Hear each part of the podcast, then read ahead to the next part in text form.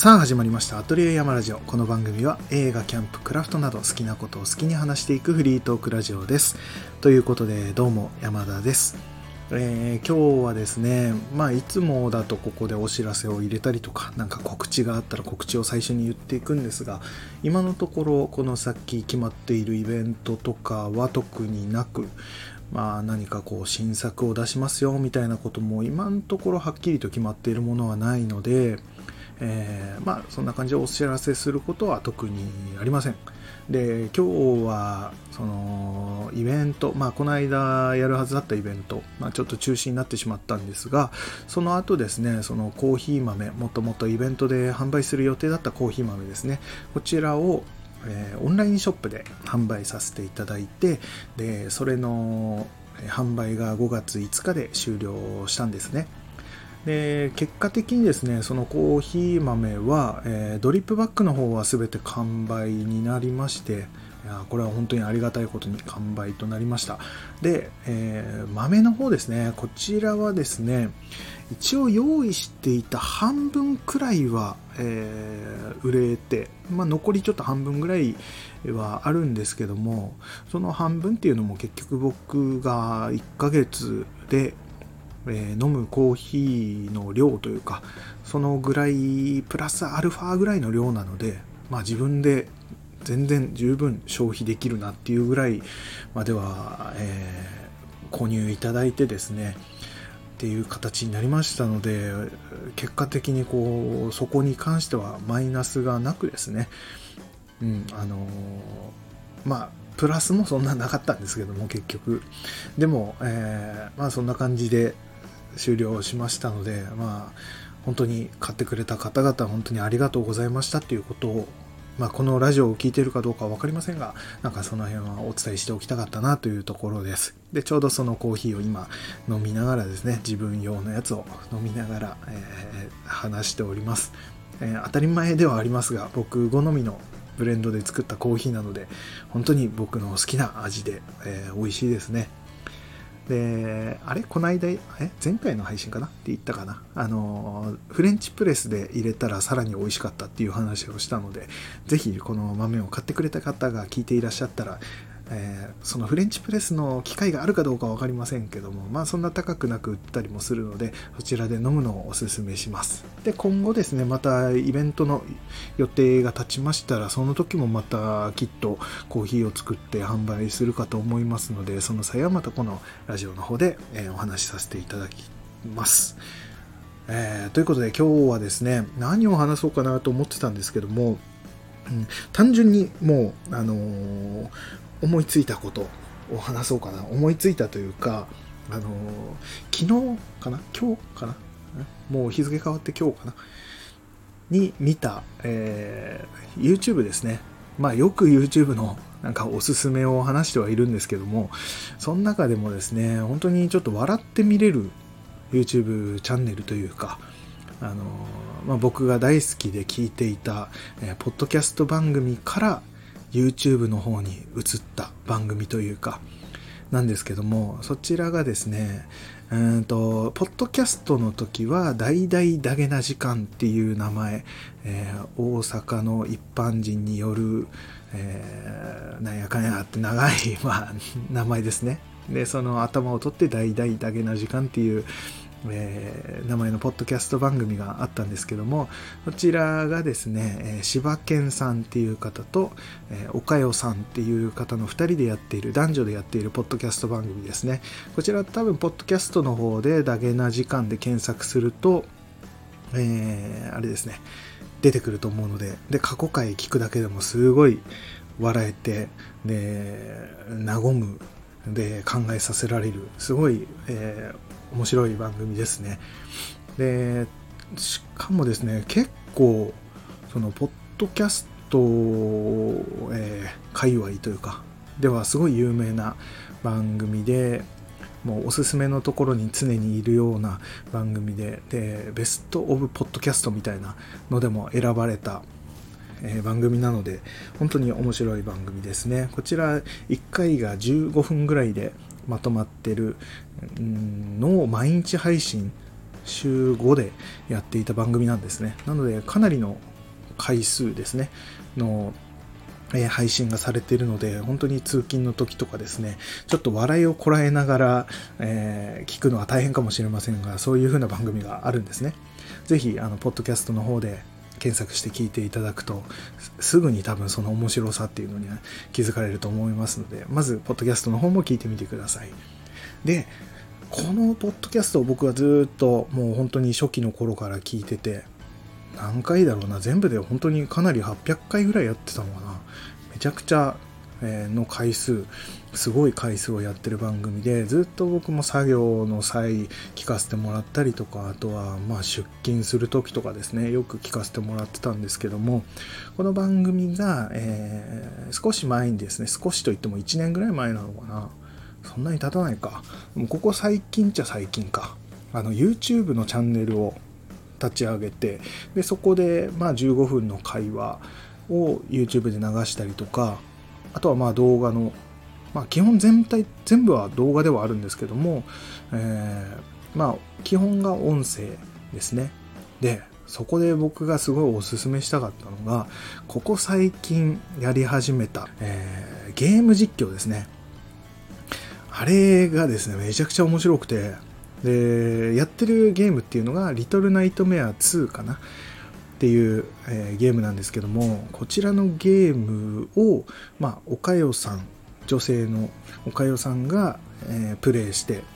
それを、えー、柴犬さんっていう男性の方がそのなんだろう岡代さんが録画したその映像を見ながら柴犬さんがこうなんだろうなツッコミを入れるというか、まあ、解説するみたいな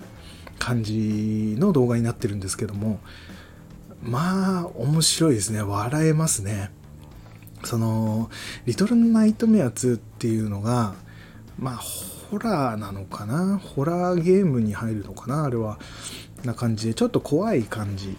だったりとか。でなんかなんだろう、えー、説明があんまりないゲームなのでこういろいろやりながらですね少しずつこう謎を解いていって進んでいくっていうようなゲームなんですけども、まあ、横スクロール。たまに縦もあるけど基本横スクロールのゲームですね。っていう感じなんですけどもそれをですねおかよさんってあの女性の方がですねもともとホラーがすごい苦手な方なんですね。で「リトルナイトメア2」もともとそのホラーだと思わずえー、プレイし始めたら、まあ、どんどんどんどん怖くなってくるという、まあ、かなり不気味な感じのゲームだったりもするので、まあ、それでですねホラー嫌いのおかよさんのそのリアクションだったりとかまあめちゃめちゃ騒いだりとか、えー、プレーがそこまでこう慣れてなかったりするのでうんなんかその辺のプレーのおぼつかなさとかそういったところも面白いんですけどもそこにですねその柴犬さんのツッコミが入るんですけどもそのツッコミがまたもう的確だったりとかもうそのツッコミで一気に笑わされる感じというかうん、もう、なんだろうな、だけな時間音声でずっと聞いてた時も十分面白かったんですけども、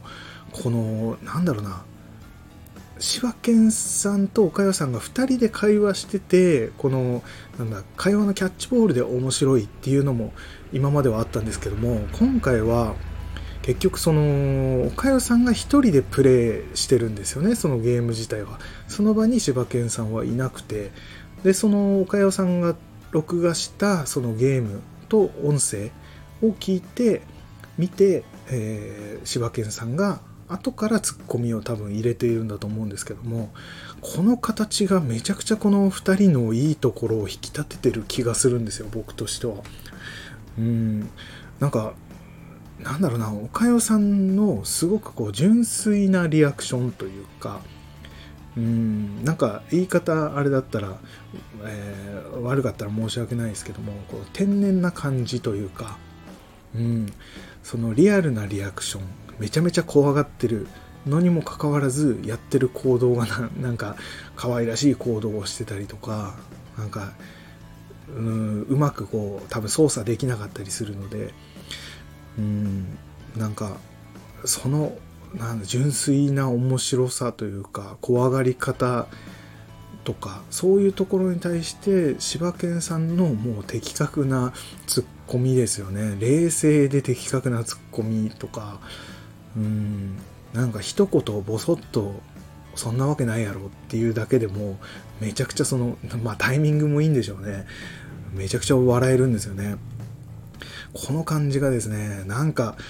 あの僕その「リトルナイトメア2」って一番最初に多分見たのが映像を見たのがあのしょこたんですね。中川翔子さんがあの、えーと、ライブ配信かなんかでやってたのをたまたま YouTube かなんかで見てでそれで最初前半のかなり最初の方ですね。もう数十分ぐらいだと思うんですけどもそこまでは見たことがあったんですね。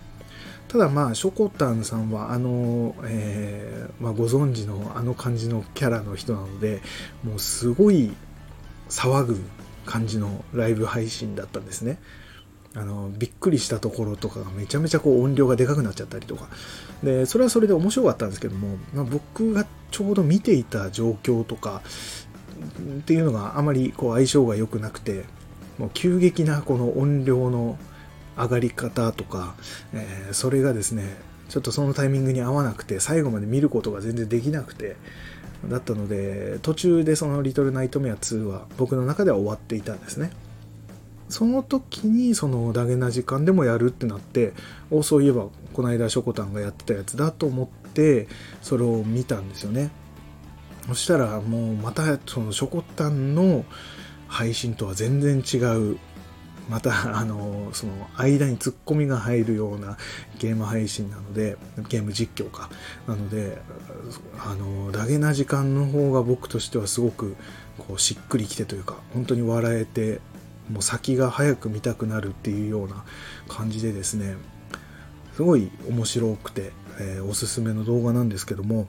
でおかよさんのそのどうしてもその操作が慣れていなかったりとか、えー、うまいことできなかったりするってことでその時間がかかっちゃうんですよね。おそらくそのゲームを普段やっている人だったら10分ぐらいで、えー、終わるところをおかさんだと30分40分かかるみたいな感じがあったりしてですねなかなかこう先に進むのはどうしてもゆっくりになっているんですねうん、だから僕はもう気になっちゃってその先をどうしても見たくなってまた別の人の「リトルナイトメア2の」えー、ゲーム実況っていうのを見ちゃったんですよね。あのショコタンとまた別の人のやつを見たらまあそれはそれであの先をもう全部見てしまってどうなるかっていうのはもう言ってみればネタバレもう全部見てしまった状態なんですよ。でその実況を見た後にやっぱりこう週に1回ぐらい上がるのかなそのダゲな時間のゲーム実況、えー、を見てももう言ってみれば先のこと全部知ってるのにもかかわらずもう全然問題なく見れちゃうというか面白くて見れちゃう、うん、この先岡代さんだったらどうなるんだろうとかここそれに対して柴犬さんどうやって突っ込むんだろうっていうところの面白さがあるのでもう先を知ってても全然見られちゃう。でむしろその先を知ってるからこそ岡代さんこのままこの先いけんのかなっていうなんだろうこう不安というか不安というか心配になるっていうかそのホラーが苦手っていうところもあってこの先もっと怖くなるよなとかって思うの思うところもありなんかこの、うん、それをどういうふうに対処していくのかを見たいっていうのもあって見れちゃうっていうだから、リトルナイトメア2を全部知ってる人でも全然楽しめるような、えー、ゲーム実況になってて。で、さっきも言った、その、どうしても10分、え、でクリアできるところを30分、40分かかっちゃうっていうところで、まあ、その、実況の名前、そのタイトルでもグズグズゲーム実況みたいな名前を付けてるのにも、えー、あるんですけども本当にグズグズの、えー、配信になってる感じにも見えるんですけどもただその同じことを何回も繰り返したりですね何回も同じとこで死んじゃったりとかっていうところもですねまあ言ってみればグズグズではあるんですけどももう一回一回死ぬたびになんだろうなそのリアクションも全然おかよさんのリアクションも違うしでそのグズグズしている部分そのどうしても長引いちゃってる部分を柴犬さんのツッコミだったりとかまあその説明だったりとかそういうことで全く飽きさせないような感じに出来上がってるところが本当すごいなと思ってであのツッコミっていうのがうんもうななんつうんだろうな。リアリアルタイムで突っ込んでるんだろうなっていう感じ。多分その収録というか録画しているものの配信なのでうんやろうと思えば多分なんもうその動画を先に見ちゃって岡谷さんのプレイ動画を見ちゃってツッコミを考えてでここではこう突っ込もうっていう風に入れていく。まあ作り上げていく感じのツッコミとかっていうのも多分できると思うんですけども、まあ、僕が見た感じではもう本当にそのなんだろう初見岡谷さんのプレーを初見の時に出てきたツッコミをそのままなんか録音してるように聞こえるというか、うん、なんか用意されたツッコミじゃないって言ったらいいですかね。なんかその感じがやっぱりそのなんだろうな瞬発力というかの頭の回転の速さみたいのがすごい見えてですねいやさすがだなっていう感じですよね。柴犬さんそのポッドキャストの時からもそうですけどもなんか面白い角度のツッコミで僕すごいそれで笑わされてしまっててすごい大好きなところなんですけどもそれが本当になんか際立ってるのがこのゲーム実況。の感じなのかなと思ってすごい僕が好きな最近の、えー、ゲーム実況動画ですね。うんっていうかいろいろゲーム実況なんかハマっていろんな人も見てるんですけどもちょっと他にはないゲーム実況の感じというかダゲな時間オリジナルな感じがあって僕は大好きな、えー、ゲーム実況動画となっていますこれちょっとうまく説明できてるかわかんないんですけども本当に一回その動画を見てもらいたいですねちょっと今回の、えー、説明欄にもリンクを、まあ、1回目のやつとかの方いいのかなえー、リトルナイトメア2の1回目の配信の URL ちょっと貼っておきますので、もしそのタイミングがあれば、えー、YouTube の動画なので、えー、そちら見ていただけると面白さがきっと伝わると思います。で、まあそんな感じでですね、まあ本当に今日もそれを見て笑かされてしまいましたので、今もう9回とかそんぐらいやってるのかな今の段階で。本当に面白い動画になっておりますので、ぜひぜひ、えー、見てみてください。あと、本当にその、ポッドキャストの